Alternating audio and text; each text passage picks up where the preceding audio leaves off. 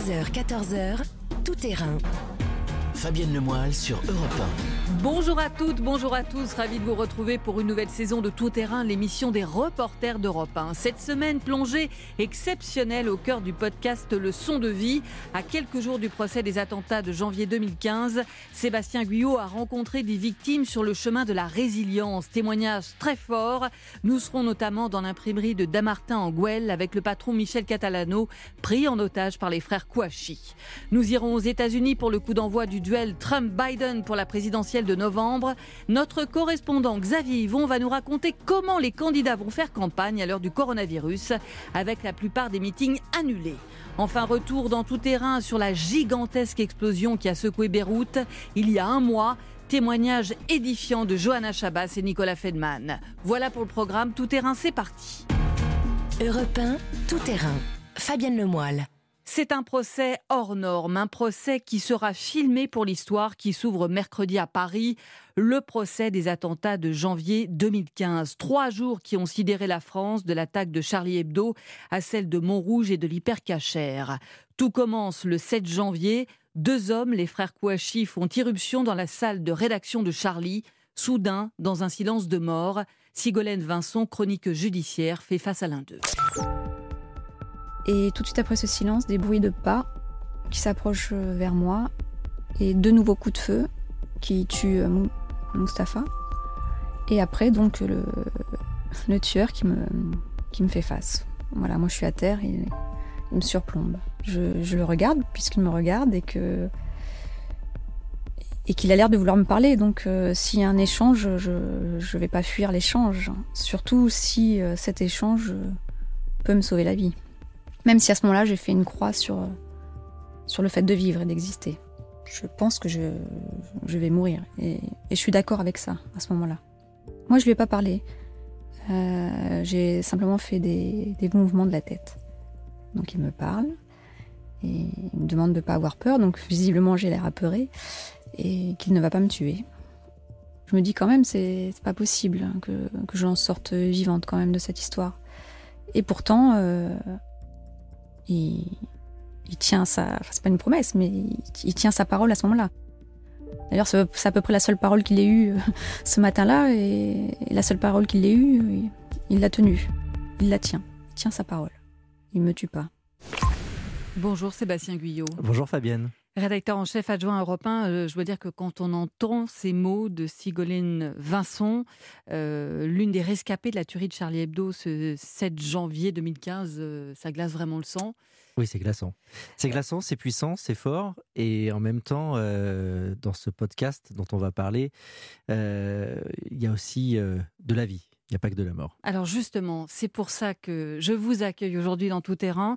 c'est parce que vous êtes l'auteur d'un formidable podcast, Le son de vie. Euh, que vous portez depuis des mois euh, et que votre démarche, vous venez de le dire Sébastien, elle va bien au-delà que le simple récit de ce qu'ont vécu les témoins, notamment de ces trois jours qui ont figé la France en janvier 2015, de l'attentat de Charlie à celui de l'hypercachère. Racontez-nous comment est né ce podcast. Alors c'est né, euh, j'allais dire quasiment ici même dans votre émission, Fabienne Tout Terrain, qui à l'époque était portée par Nicolas Poincaré. Euh, deux ans après les attentats de Charlie Hebdo, euh, j'ai voulu raconter la reconstruction des victimes, ou des victimes directes ou indirectes, des attentats de Charlie Hebdo et du Bataclan. Et euh, grâce à des personnages que j'avais rencontrés sur le terrain en tant que reporter, puisque j'avais couvert euh, ces attentats de 2015 en tant que reporter pour Europe 1, j'avais noué des, des relations privilégiées avec euh, des otages de l'hypercachère, avec des victimes ou des rescapés de l'attentat de Charlie Hebdo. Et euh, l'une des sœurs des victimes m'avait parlé de l'importance de la musique dans sa reconstruction. Et de là est née l'idée de leçons de vie, raconter la reconstruction, la résilience, les leçons de vie à travers les sons de ces vies, les sons qui les apaisent, les sons qui les rassurent, les sons qui leur font du bien ou qui les hantent encore également. Et donc, vous le dites, et c'est ça qui est important dans votre démarche, il y a aussi les sons qui apaisent. On va écouter justement Sigolène Vincent. Ce bruit qui l'apaise, notamment, c'est celui de la mer.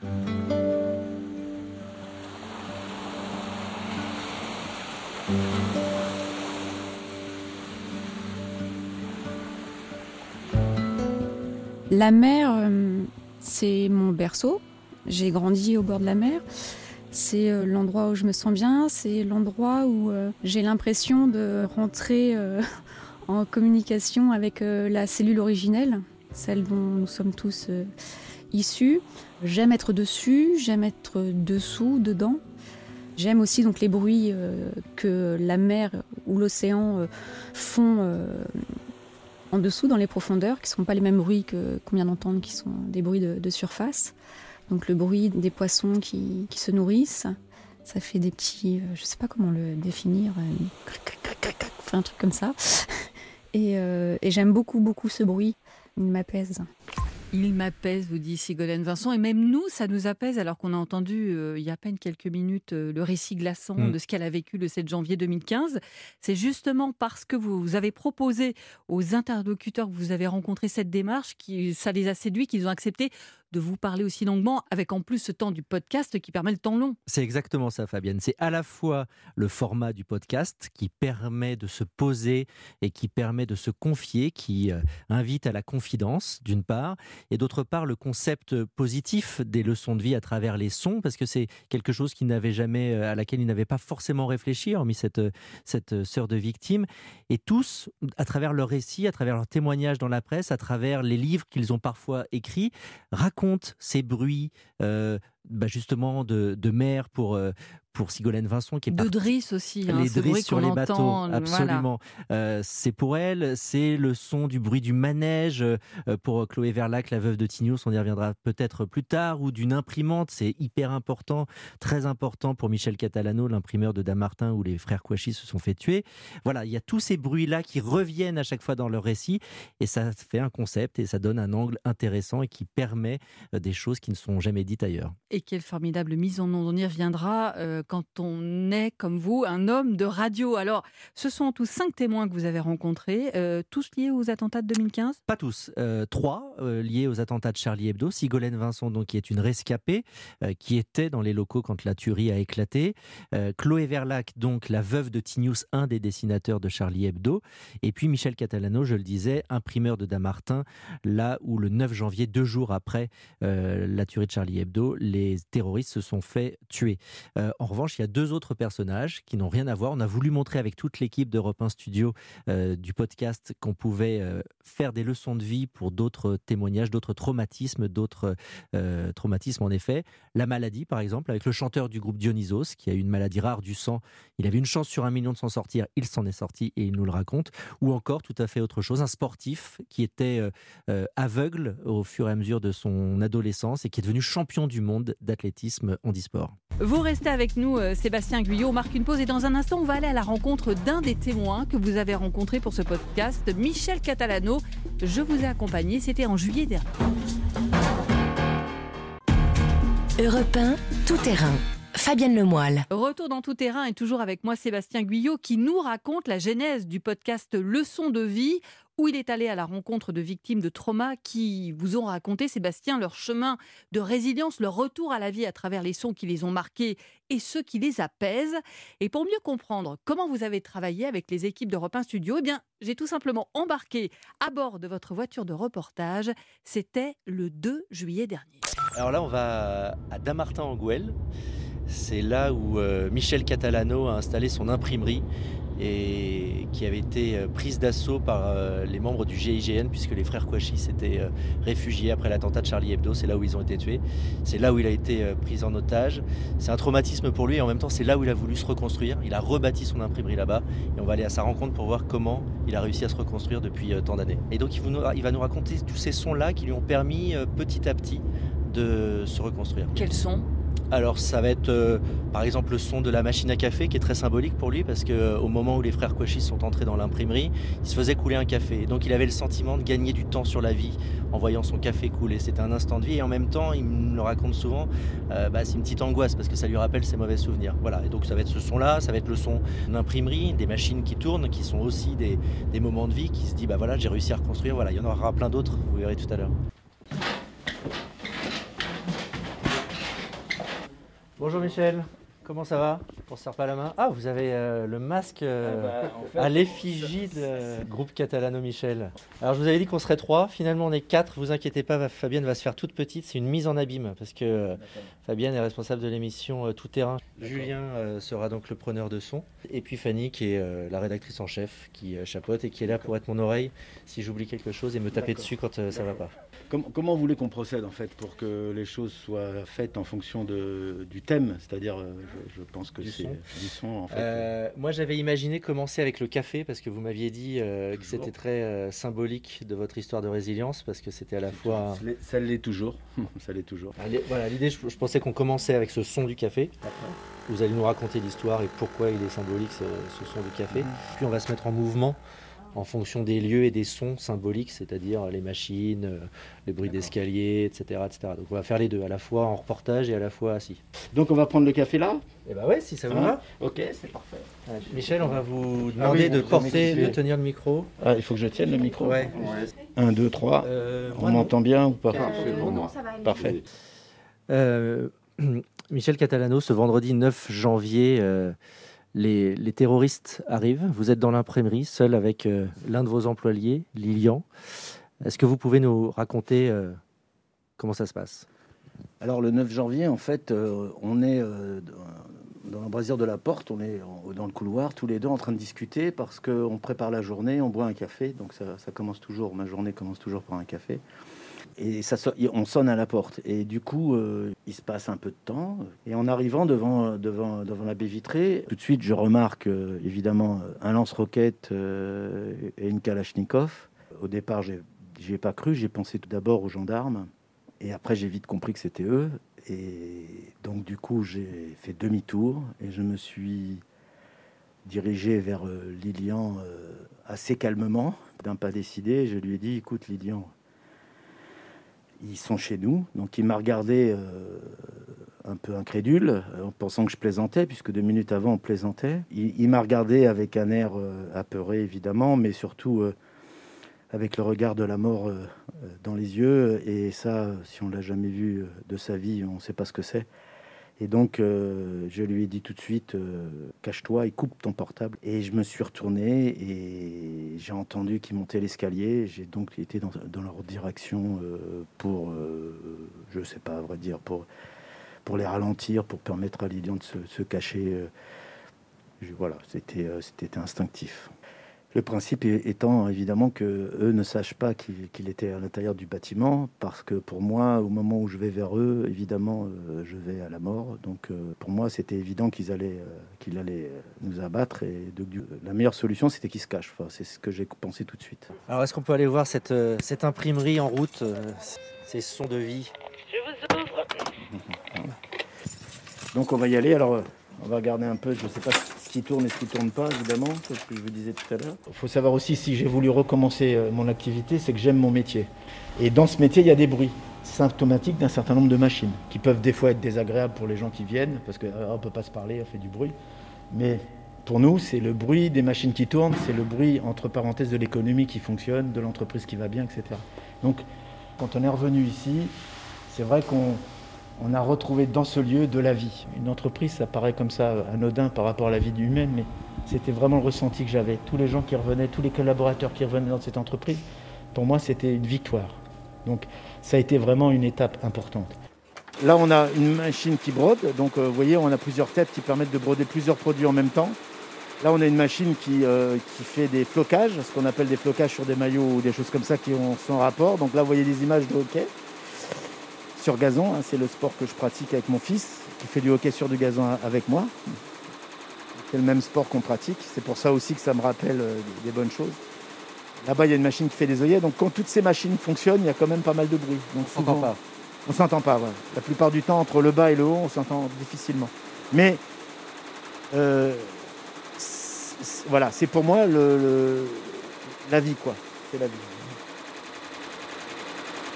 Voilà, c'est pour moi la vie de Michel Catalano. Il a bien retenu justement ce que vous êtes venu euh, chercher auprès de Mhm. lui. hein. Absolument, il a, il a compris euh, le concept, il a adhéré au concept et il nous a montré à la fois euh, toutes ces machines hein, qui sont sa vie depuis toujours et qui qu'il a reconstruites donc là même où les frères Kouachi étaient intervenus et le bâtiment avait été totalement détruit après l'intervention euh, des, des, forces de l'ordre. Euh, et puis c'est pas le seul son, on a entendu le son de, la machine à café, il y en a plein d'autres que vous découvrirez dans, dans, le podcast. Alors on va marquer une nouvelle pause et justement dans un instant, puisque j'étais avec vous et que j'étais avec Michel Catalano, je lui ai demandé pourquoi il avait accepté de se confier aussi longuement à vous. Europe 1, tout terrain. Fabienne Lemoyle. Retour dans tout terrain sur ce podcast Le son de vie produit par Europe 1 Studio alors que s'ouvre le procès de l'attentat de Charlie Hebdo mercredi à Paris. Euh, déjà Sébastien Guyot, quelques mots. Qu'est-ce qui se passe après un tournage? On vient de l'entendre qui a duré quand même une heure et demie. Mm. Au final, le podcast, il fait 20 minutes et il y a une superbe mise en onde sonore. Grâce à une équipe formidable, l'équipe d'Europe 1 Studio, je vais les citer car ils le méritent. Julien Tarot à la réalisation, Fanny Rask à la production. C'est un travail d'équipe, c'est-à-dire que euh, il y a ce. Alors, le podcast, je fais une petite parenthèse, on l'a tourné de deux façons différentes. À la fois en reportage in situ, vous m'avez accompagné Fabienne avec Michel Catalano ou Mathias Malzieu, le chanteur de Dionysos. On était dans son son appartement atelier avec ses ukulélés, etc., etc. Ou alors en studio à Europe 1 avec tous les sons qui ont nourri tous ces personnages victimes de traumatisme dans une toute petite euh, bulle, un, tout petit studio ici à Europe 1, comme une capsule très intimiste qui permet de, livrer davantage euh, le témoignage et, aller vers la confidence. Alors, ce qui se passe après, pour répondre à votre question, eh bien, il y a d'abord, bah, on a la matière brute, hein, ça fait deux heures, c'est le travail d'un journaliste. Euh, on va couper, on va structurer, on va réfléchir comment on va raconter cette histoire. Euh, la structure pour ce podcast est souvent la même, c'est-à-dire qu'on part d'un son positif, le son symbole de la résilience, euh, puis ils vont nous raconter le traumatisme qu'ils ont vécu, et ensuite on va aller sur le chemin de la résilience, sur le chemin de la reconstruction à travers les différents sons symptomatiques de cette résilience. Alors, une fois n'est pas coutume, Sébastien, on va donner le mot de la fin à votre témoin, Michel Catalano. Je lui ai donc demandé pourquoi, alors qu'il est sollicité par les médias du monde entier, il avait accepté une fois encore de revivre avec vous ce 9 janvier. La première fois que j'ai vu Sébastien, euh, le courant a passé, et surtout sur, ce, sur cette euh, interview, ce qui m'a plu, c'est cette notion de bruit, parce que ça m'a permis à moi même de réfléchir sur ces bruits qui apaisent parce que je ne m'étais pas non plus posé la question avant. Hein. c'est comme le beau euh, par mon psychologue. Et en fait, effectivement, les bruits apaisent. Donc c'est une façon aussi de démontrer que, sans s'en rendre compte, autour de nous, il y a tout un tas de bruits qui nous font du bien. Et quand je dis du bruit, c'est du bruit. C'est-à-dire que, voilà, comme je le disais tout à l'heure, le bruit des machines, en temps normal, ça peut être même insupportable. Et là, en l'occurrence, ça peut apaiser. Vous avez été beaucoup sollicité et justement d'avoir ce temps euh, pour échanger avec un journaliste, c'est précieux? Oui, c'est précieux. En fait, euh, j'aimerais que les interviews que je donne servent à quelque chose. En fait, si c'est juste pour euh, apparaître à la radio, dire deux, trois mots euh, pour l'actualité, ça n'a aucun intérêt pour moi, parce qu'en fait, contrairement à ce que les gens imaginent, passer à la radio, à la télé, ça n'apporte rien en termes de business, hein, parce que souvent les gens vous disent ça, mais pas du tout. Il faut que ça ait un intérêt pour les gens qui écoutent. Si ça peut faire transmettre un message à des victimes en disant bah moi je me reconnais parce que moi quand j'écoute d'autres victimes je me reconnais dans leurs témoignages souvent on a des choses similaires. Les bruits qui apaisent me paraît effectivement être quelque chose d'utile et d'important. C'est ça qui m'intéressait dans ce reportage aussi, c'est de, parler de la reconstruction. Alors certains diront résilience, moi effectivement reconstruction me va mieux, chemin de vie, enfin ce que vous voulez. Effectivement, les bruits symptomatiques qui nous dérangent, hein, pour ce peut-être que certains vont comprendre, mais euh, quand vous avez failli avoir un accident, euh, vous pilez le bruit des freins, je pense que ça doit vous voilà. Donc ça, ces bruits-là, on sait que ça va vous marquer tout le reste de votre vie. Par contre, les rires dans la voiture qui, peuvent ressurgir plus tard après euh, et qui vous disent bah, finalement je suis heureux d'avoir dans, une même voiture des, des rires, etc. On s'en rend pas compte, mais je pense que c'est important. Et donc, si à travers ce reportage, quelques autres euh, personnes victimes peuvent se pencher sur les bruits et, les écouter d'une autre manière, des fois on n'imagine pas que justement un bruit aussi sourd que le bruit des machines qui pourrait déranger, euh, en fait me fait du bien toute la journée. Et avec Sébastien, il y a une vraie relation euh, ah qui s'est nouée. Oui, oui, on peut dire, on peut dire ça, oui, absolument. Alors, vous parliez des voix qui apaisent. Je ne vais pas lui dire à lui, mais en tout cas, moi, je l'écoute le samedi matin, le dimanche matin. Et, en fait, j'adore sa voix à la, radio. Donc, moi, je suis un homme de, radio et d'écrit. Je regarde très peu la télévision. Je, trouve qu'on se concentre beaucoup trop sur les images et pas assez sur le contenu. Et quand on écoute la radio, moi, je suis hyper concentré sur ce que les, gens nous disent. Et ça, euh, ça fait partie de choses qui m'apaisent. Et en plus, il a une belle voix. Bah, moi, je trouve que sa voix m'apaise. Hein, euh, le samedi matin, c'est quelque chose qui m'apaise. Voilà, bel hommage Sébastien, parce qu'on rappelle qu'on vous retrouve effectivement la présentation des journaux tous les samedis et dimanches matin. Bel hommage de Michel gênant, Catalano. Vous me rougir, Fabienne. et qui montre euh, les liens exceptionnels que vous avez ici avec euh, lui et avec vos autres témoins, ce qui euh, rend justement possible ces confessions dans ce oui, formidable je pense qu'il y a un vrai lien de confiance avec toutes les personnes que j'ai rencontrées et, et, en effet, il faut avoir parlé beaucoup en amont avec elles pour qu'elles puissent se livrer ensuite en, en confiance. Et vous nous rappelez donc ce podcast pour l'écouter Comment on fait tout simplement Alors, tout simplement, europe1.fr, bien entendu, toutes les plateformes d'écoute de podcasts, Apple Podcast, Google Podcast, Castbox, etc., etc. Vous vous abonnez, euh, vous mettez plein d'étoiles si ça vous a plu, bien entendu. Vous partagez. Et euh, chaque épisode, tous les mercredis. Donc le prochain, c'est le 2 septembre pour le premier jour du procès des attentats de, janvier 2015 et notamment de Charlie Hebdo. Ce sera avec Chloé Verlac, la veuve de, de Tignos. Et puis après, le 9 septembre, le 16 septembre et le 23 septembre. Cinq épisodes au total d'une vingtaine de minutes à chaque fois. Merci beaucoup, Sébastien Guyot. Merci à vous, Fabienne. Merci infiniment. On marque une pause et dans un instant, on part aux États-Unis. Ça y est, la campagne est bien lancée pour la présidentielle. Une drôle de campagne, nous racontera Xavier Yvon. On va le voir avec le coronavirus.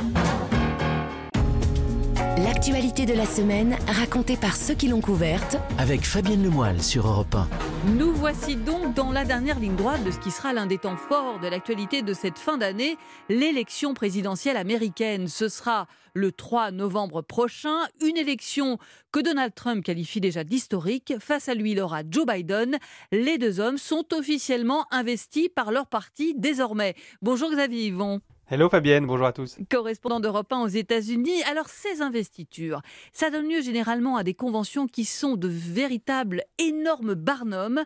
Il y a quatre ans, vos repartages, ça donnait ça côté ambiance. C'était en 2016 pour les Républicains à Cleveland, dans l'Ohio. La convention avait pourtant mal commencé avec des cris et des invectives entre les délégués pro et anti-Trump.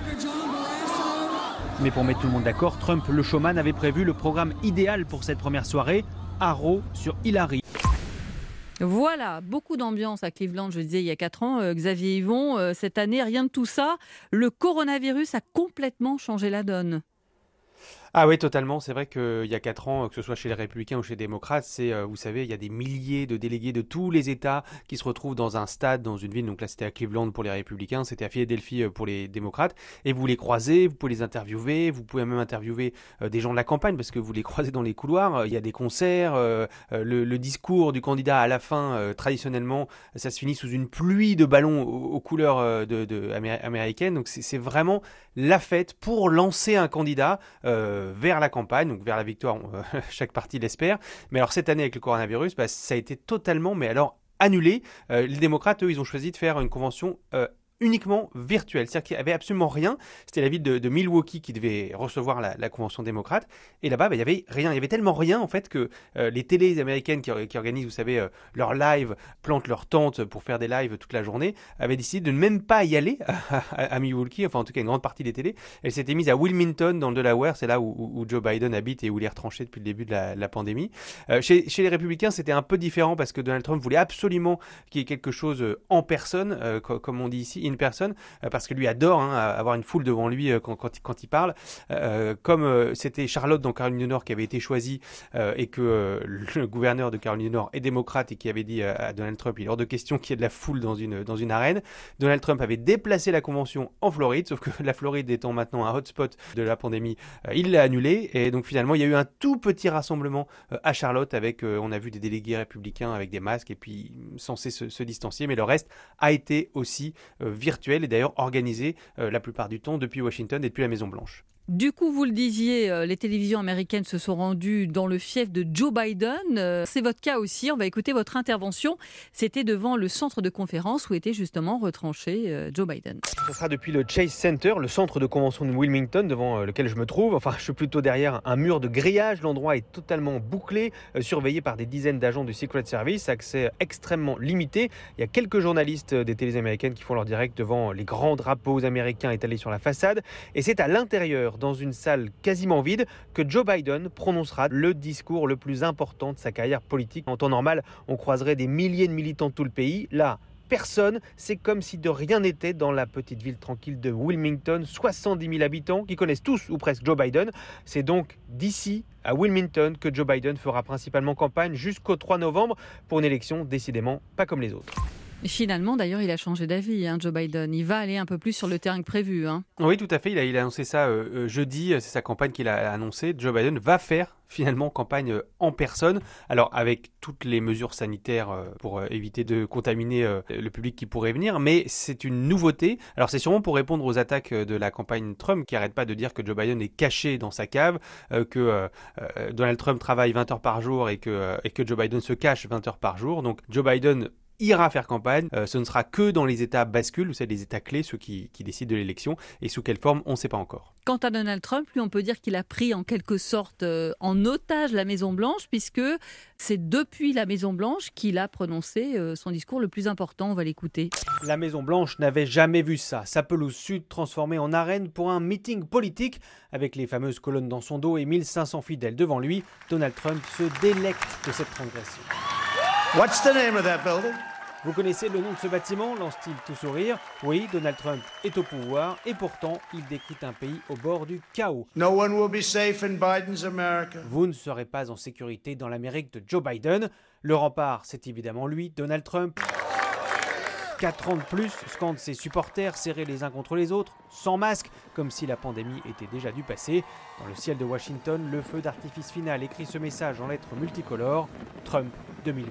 New York, Xavier Yvon, Europe C'est quand même incroyable euh, cette mise en scène à la Maison Blanche, comme si Donald Trump disait en gros je suis chez moi, j'y reste.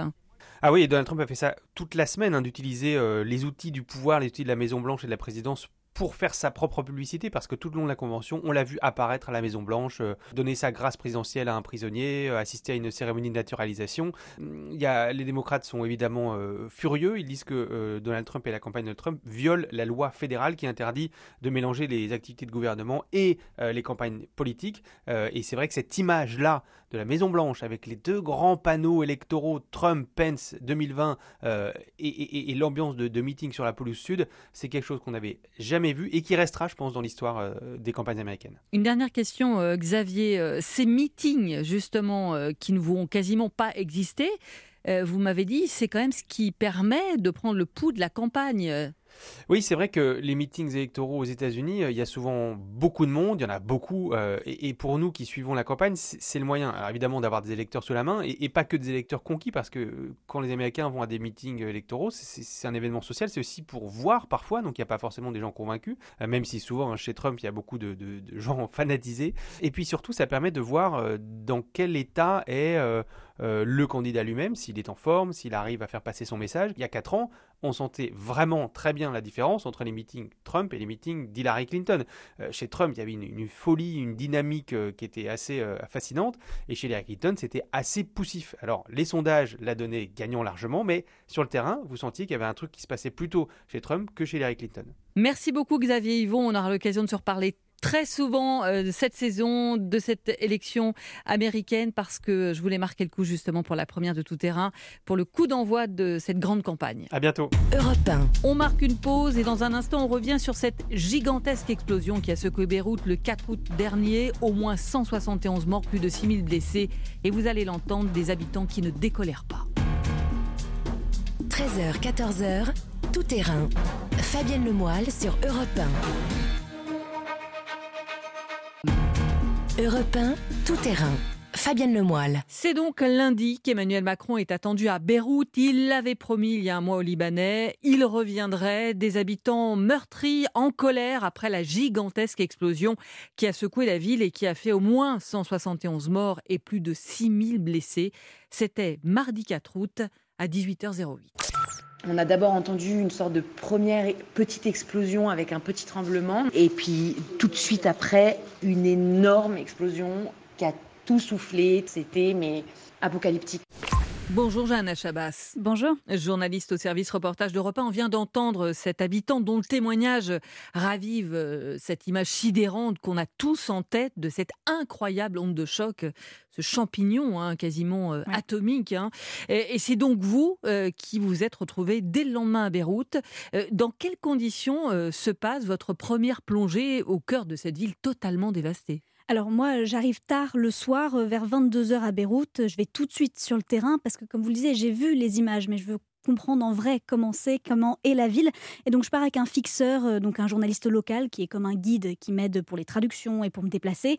Et il m'emmène dans le quartier dévasté. Et même 24 heures après, il y avait des débris, mais partout, des voitures euh, écrasées, les vitres brisées au sol, brillaient sous euh, les lumières Vous des phares de dit c'est comme si la poussière n'était pas retombée depuis 24 heures. c'est ça, elle restait dans l'air, ça formait comme un brouillard, je pouvais pas voir à travers. D'ailleurs, quand je suis arrivée à l'hôtel, il y en avait plein mes vêtements, mes chaussures, sous mes ongles. Elle est retombée en fait seulement le lendemain. Alors le soir même, euh, on est donc 24 heures après, vous êtes dans les hôpitaux de Beyrouth, vous vous rendez à l'Hôtel Dieu et c'est là que vous rencontrez une urgentiste. On n'a jamais vécu une nuit pareille. Cette seule nuit était pire que 30 années de guerre. On n'a jamais travaillé dans ces conditions-là. On intubait à même le sol, il y avait des cadavres partout, il y avait des blessés graves, des gens qui criaient, des gens qui cherchaient leur famille, qui n'arrivaient plus à trouver les gens. Donc c'était vraiment très lourd à supporter. Voilà, une médecin urgentiste qui vous raconte que la nuit précédente, elle a passé sa nuit à accueillir des victimes. Comment se passe la rencontre, justement? Ah ben, En fait, on est devant euh, l'hôpital, on arrive et on la voit, donc en blouse blanche, devant avec un patient. On va lui parler, on se rend compte qu'elle parle français. Et donc, on lui demande bien sûr une interview, essaie de comprendre. Et là aussi, euh, donc elle veut bien, mais elle veut pas qu'on donne son nom. On accepte. Et après plusieurs minutes d'échange, je lui demande s'il y a la possibilité de rencontrer des blessés. Elle va vérifier. Une jeune fille veut bien. Donc, j'ai quelques secondes pour me préparer psychologiquement à avant de rentrer dans la chambre où j'ai vu Jazz, 20 ans, donc avec la moitié du crâne en sang et la main déchiquetée. Donc euh, à ce moment-là, je n'avais vu que les dégâts matériels de l'explosion. Donc c'est à ce moment-là, à cet instant, que je comprends vraiment toute la force de l'explosion et l'impact sur la population. Et c'est ce qu'on disait, un bilan humain terrible, puisque on parle d'au moins 171 morts aujourd'hui, plus de 6000 euh, blessés.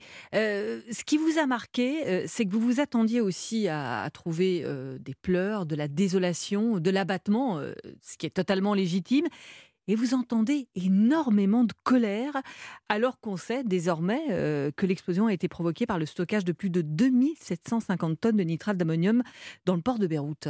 C'est ça, vu que c'était mon premier terrain comme ça, euh, je, m'attendais à ce qu'on voit après un séisme ou une grande catastrophe naturelle, donc euh, beaucoup de tristesse, de désolation. Et en fait, euh, tout de suite, les habitants ont voulu me dire qu'ils étaient les seuls à déblayer les rues, que le gouvernement n'était pas là, et surtout qu'ils étaient à bout avec la crise économique, la corruption, qu'ils dénoncent dans toutes les strates de l'échelle politique. Un Libanais m'avait même dit que c'était un torrent d'eau qui fait déborder le vase. Et cette colère, vous l'avez notamment entendue chez les jeunes qui ont été en première ligne pour déblayer la ville, comme on va l'entendre quelques jours plus tard dans un de vos reportages.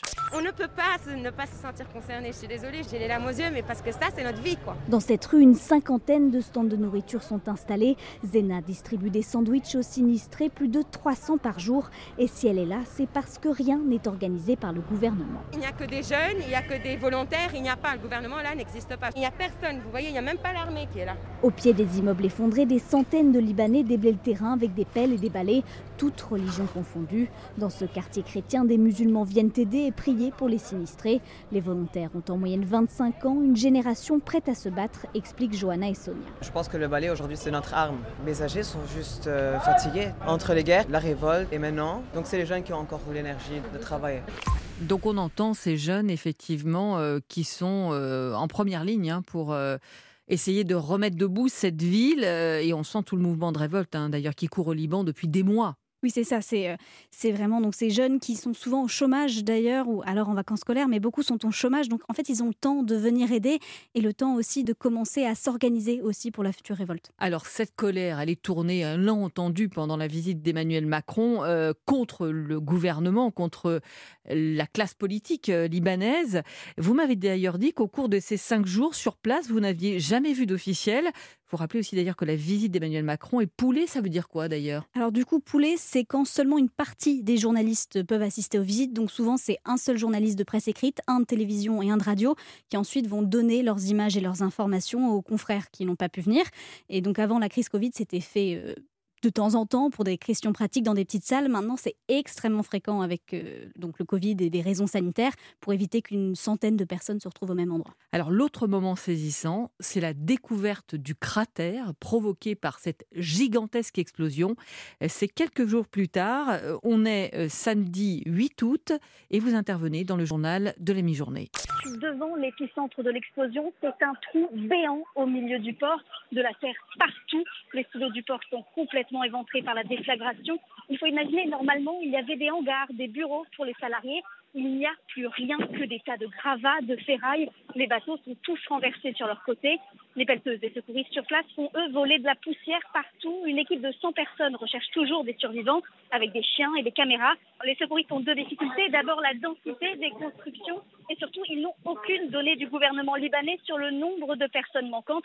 Comment avez-vous eu accès à la zone, Johanna? Alors, en fait, c'est euh, les médias locaux et internationaux qui ont été invités par l'armée à venir voir le site. L'armée libanaise L'armée libanaise, tout à fait. Alors, sûrement peut-être parce qu'ils ont passé plusieurs jours sans être euh, sur le terrain, sans forcément nous guider.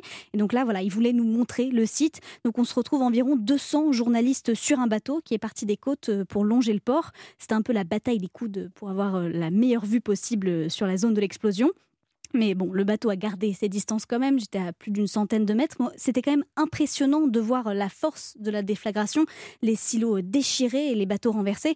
Euh, j'ai là encore un peu mieux compris comment cet événement avait pu faire autant de dégâts euh, matériels, mais aussi sur la population, et comprendre que le pays allait avoir besoin de beaucoup de temps pour s'en remettre. Merci beaucoup, euh, Johanna Chabas. Alors, vous avez été rejoint par Nicolas Fenman le samedi 8 août. Nicolas Fenman, qui a été pendant près de trois ans et demi correspondant au Liban, on marque une pause et il va nous éclairer justement sur les raisons de cette colère des Libanais. Fabienne Lemoyle sur Europe 1. Europe 1, tout terrain. Fabienne Lemoyle. Dernière partie dans tout terrain et nous revenons sur cette euh, gigantesque explosion qui a secoué Beyrouth il y a presque un mois maintenant. Terrible bilan, on le disait, au moins 171 morts et plus de 6000 blessés. Emmanuel Macron est attendu lundi soir sur place.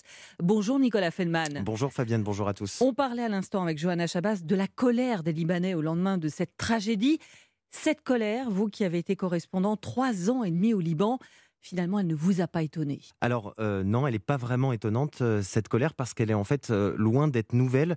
ce qu'il faut rappeler, c'est que le Liban a traversé un mouvement de contestation assez inédit un an plus tôt. On est à l'automne 2019 et une crise financière et économique met à genoux beaucoup de Libanais. On a une monnaie locale qui s'effondre, des grandes manifestations ont lieu à Beyrouth, et très vite, ces revendications qui sont d'abord économiques, eh bien, elles s'étendent à la classe politique accusée de, de clientélisme, de corruption. Alors à cette époque, euh, ces manifestations, elles entraînent la chute du gouvernement, mais dans les faits, rien ne change vraiment puisque ce sont les mêmes familles politiques qui restent au pouvoir. Et, ce 4 août, eh bien, il y a cette explosion. Et au-delà du choc, eh bien, on apprend que cette catastrophe, elle aurait pu être évitée. En fait, le président de la République, le Premier ministre notamment, avait reçu des courriers pour les mettre en garde sur ces 2750 tonnes de nitrate d'ammonium qui étaient stockées au cœur du port. Et ça, eh bien, c'est sûrement ce qui est le plus terrible, hein, c'est que ces responsables, eh bien, ils savaient. Alors, du coup, cette colère, j'ai presque envie de dire quand on vous écoute, Nicolas, c'est sans surprise qu'elle va s'exprimer à votre micro le jour même où vous arrivez à Beyrouth. Je le dis, c'est le samedi 8 août. On est quatre jours après l'explosion. Euh, est organisée ce jour-là une grande manifestation au centre de Beyrouth, place des Martyrs. Et c'est quelques heures avant euh, d'y participer que Camille s'exprime à votre micro. La vengeance, al-intiam. La vengeance. Et vous allez voir des cordes partout. Les échafauds sont partout. La vérité, elle est importante, mais, mais, mais pour le moment, je m'en fous. Il y a une responsabilité claire de cette clique dirigeante. On a jusqu'à présent 160 morts, des milliers de blessés. On a toute la capitale qui est défigurée. On a, si on n'est pas mort, on est mort de l'intérieur. Nous faisons assumer au commandant en chef de l'armée libanaise la responsabilité de toute goutte de sang qui pourrait couler. Je le répète, l'armée et les forces de l'ordre sont appelés aujourd'hui à choisir leur camp. Soit ils sont auprès du peuple, soit ils sont là pour défendre les intérêts de cette kleptocratie, de cette oligarchie qui nous gouverne. Voilà pour les mots très forts de Camille. C'est pas un hasard si vous lui avez donné la parole. C'est qui Camille? Alors Camille Morani, euh, c'est un homme qui a interpellé le président de la République, Emmanuel Macron, lorsqu'il est en visite euh, le 6 août à Beyrouth. Euh, donc c'est un activiste d'une trentaine d'années qui est très engagé dans les manifestations de, ces derniers mois. Et donc dès que, vous connaissiez bien. Et que je connaissais bien en effet. Et je trouve que dans ce, témoignage assez fort, on entend vraiment toute la colère des Libanais, la détermination pour que ces responsables payent, notamment qu'ils puissent rendre des comptes.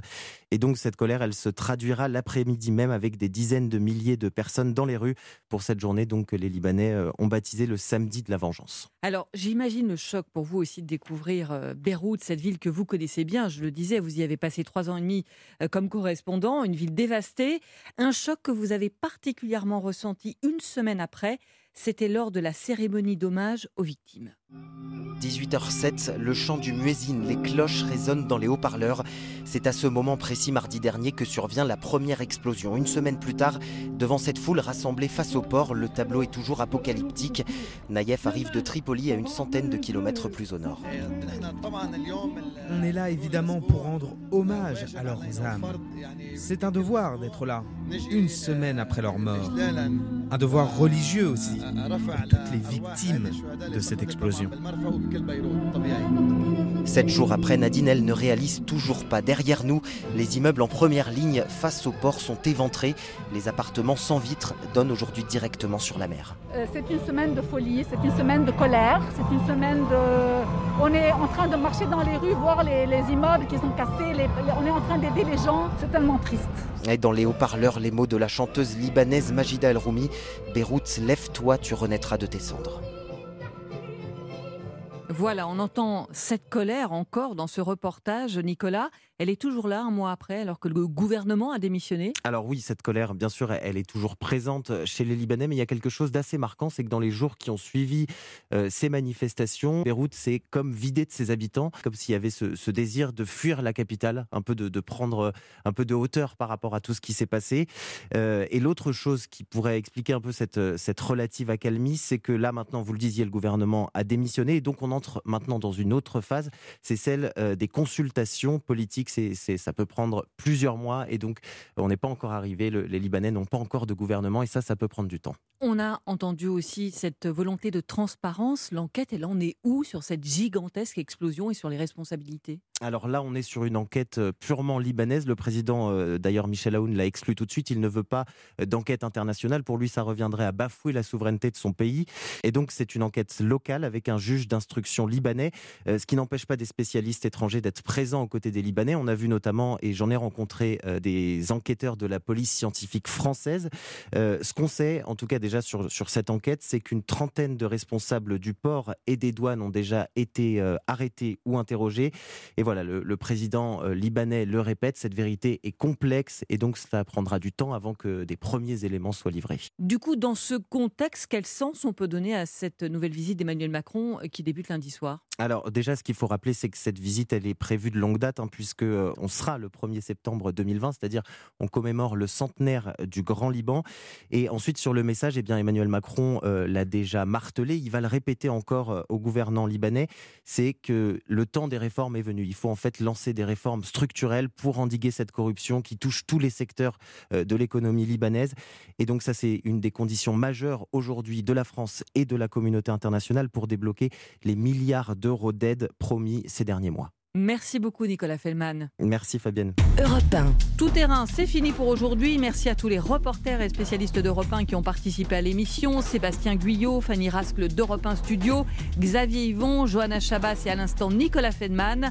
Un grand merci aussi à Rémi Duprat et Jérémy Hébert pour la réalisation, Capucine Patouillet pour la coordination. Je vous rappelle que vous pouvez réécouter Tout terrain en podcast sur europe1.fr.